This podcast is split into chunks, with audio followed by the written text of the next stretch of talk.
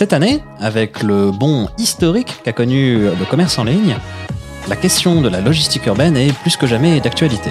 Et si l'on est bien content de recevoir en quelques jours, voire en quelques heures, ce que l'on a commandé sur un coup de tête, force est de constater que la logistique urbaine entraîne tout un ensemble de problèmes d'ordre urbanistique. Embouteillage, surcroît de pollution, conflits d'usage entre livreurs, cyclistes, piétons et automobilistes, etc. C'est là qu'on se rend compte que c'est ce que l'on appelle la logistique du dernier kilomètre qui pose le plus de problèmes. En fait, pour résumer, c'est limite plus simple de faire venir 100 conteneurs de Shanghai que de livrer 100 colis dans Paris. À ce moment-là, que peut-on faire pour que nos villes ne soient pas entièrement bloquées par les activités de logistique?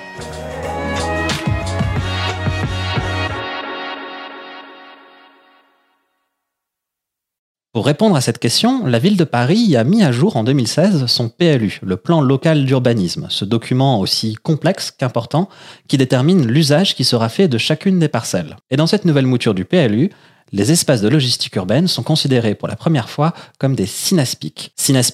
Construction et installation nécessaires au service public ou d'intérêt collectif. Concrètement, cela veut donc dire que les espaces de logistique urbaine, les ELU, sont aussi importants à la ville que les gymnases, les écoles, les piscines, etc. Pour Paris, qui est, rappelons-le, la ville la plus dense d'Europe, l'enjeu est donc de réussir à créer tout un maillage d'espaces de logistique répartis sur l'ensemble du territoire et de tailles diverses. Mais comment faire pour maintenir ce genre de fonction dans une ville aussi dense? Et oui, car les espaces de logistique sont particulièrement gourmands en espace. Ce n'est pas pour rien que le ventre de Paris est passé des Halles à Rungis. Plus on a de marchandises, et plus on a besoin d'espace. Ce qui fait que beaucoup d'acteurs de la logistique sont d'emblée découragés à l'idée de s'installer dans une ville aussi congestionnée. Pour maintenir cette fonction logistique, la ville de Paris a donc enrichi son PLU, qui est déjà très complexe, d'un nouvel outil administratif, le périmètre de localisation. Le périmètre de localisation est un peu une sorte de version allégée de l'emplacement réservé. Sauf que, contrairement à l'emplacement réservé, le périmètre de localisation n'empêche pas la réalisation d'un programme qui ne correspondrait pas tout à fait à la servitude du lieu euh, du périmètre de localisation. Il faut juste qu'on prévoit dans son projet un équipement qui s'y rapporte. L'idée ici est d'inciter sans contraindre, avec toujours en tête le concept de mixité d'usage. La réforme du PLU de 2016 a permis d'identifier 62 parcelles ou groupes de parcelles. Et ce sont ces parcelles qui ont été mises sur la liste des espaces de logistique urbaine. Dans ces 62 parcelles, on retrouve notamment des sites appartenant à la Poste ou à la SNCF ou encore Enedis, ainsi que d'anciens garages et parkings. Répartis dans tout Paris, ces 62 sites constituent une sorte de grand maillage logistique à l'échelle de la capitale.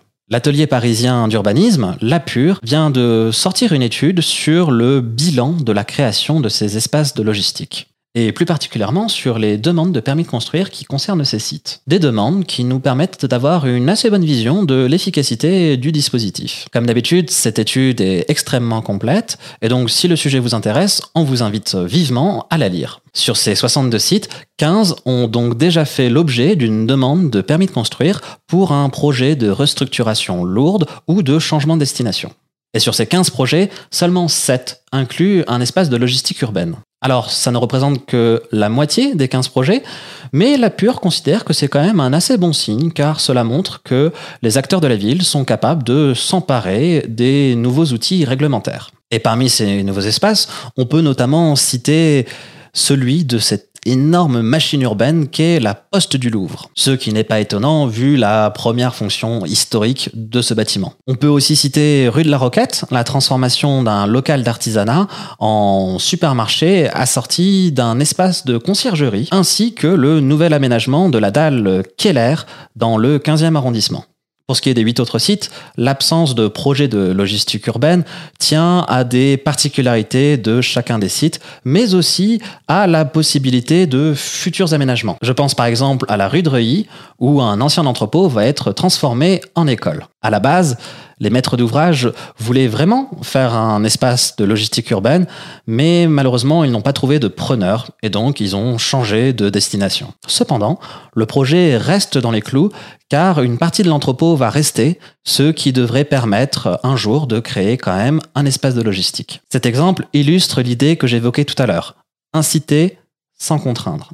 Et cet exemple montre aussi la difficulté que les acteurs de la ville peuvent avoir à trouver des porteurs de projets logistiques en dépit de la demande toujours plus forte. Il faut dire que toutes les contraintes entourant les fonctions de logistique peuvent être assez fortes, voire dissuasives. On peut notamment citer des contraintes physiques, comme par exemple les hauteurs sous plafond pour que les camions puissent passer, ou encore la portance des dalles, sans oublier euh, les aires de manutention, car quand vous faites de la logistique, vous avez besoin d'étaler parfois des cartons, une palette à droite, à gauche, etc. Et qui dit stockage de marchandises dit aussi normes anti-incendie à partir d'une certaine taille. Ces normes anti-incendie peuvent même compromettre la réalisation d'un projet de logistique si on essaie de le mêler à un ERP ou à un bâtiment de bureau ou d'habitation. Par ailleurs, il faut aussi trouver des solutions pour limiter les nuisances générées par ce genre d'activité, comme par exemple le bruit, la pollution, les allées et venues à toute heure de la journée, etc.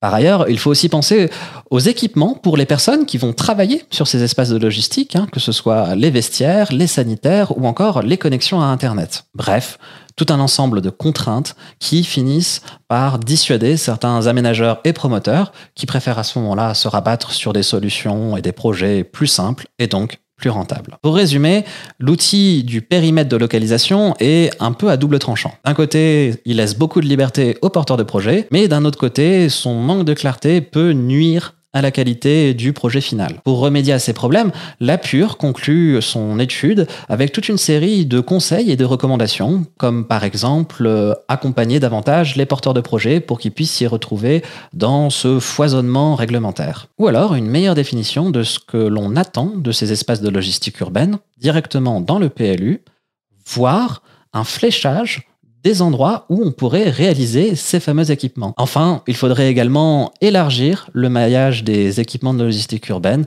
afin de garantir une meilleure efficacité dans le futur. Il faudrait notamment en créer dans l'ouest de la capitale, qui est particulièrement pauvre en matière d'équipements de logistique. Comme vous l'aurez compris, il est particulièrement difficile de concilier toutes les fonctions que l'on trouve en ville, notamment à Paris.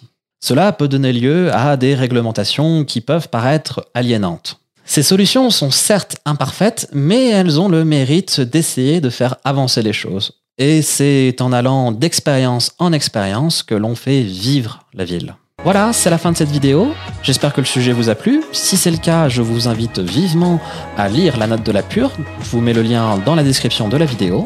Vous pouvez retrouver demain matin sur tous les réseaux sociaux ainsi que sur les grandes plateformes de streaming audio et vidéo. Et en attendant le prochain épisode, je vous dis à demain matin.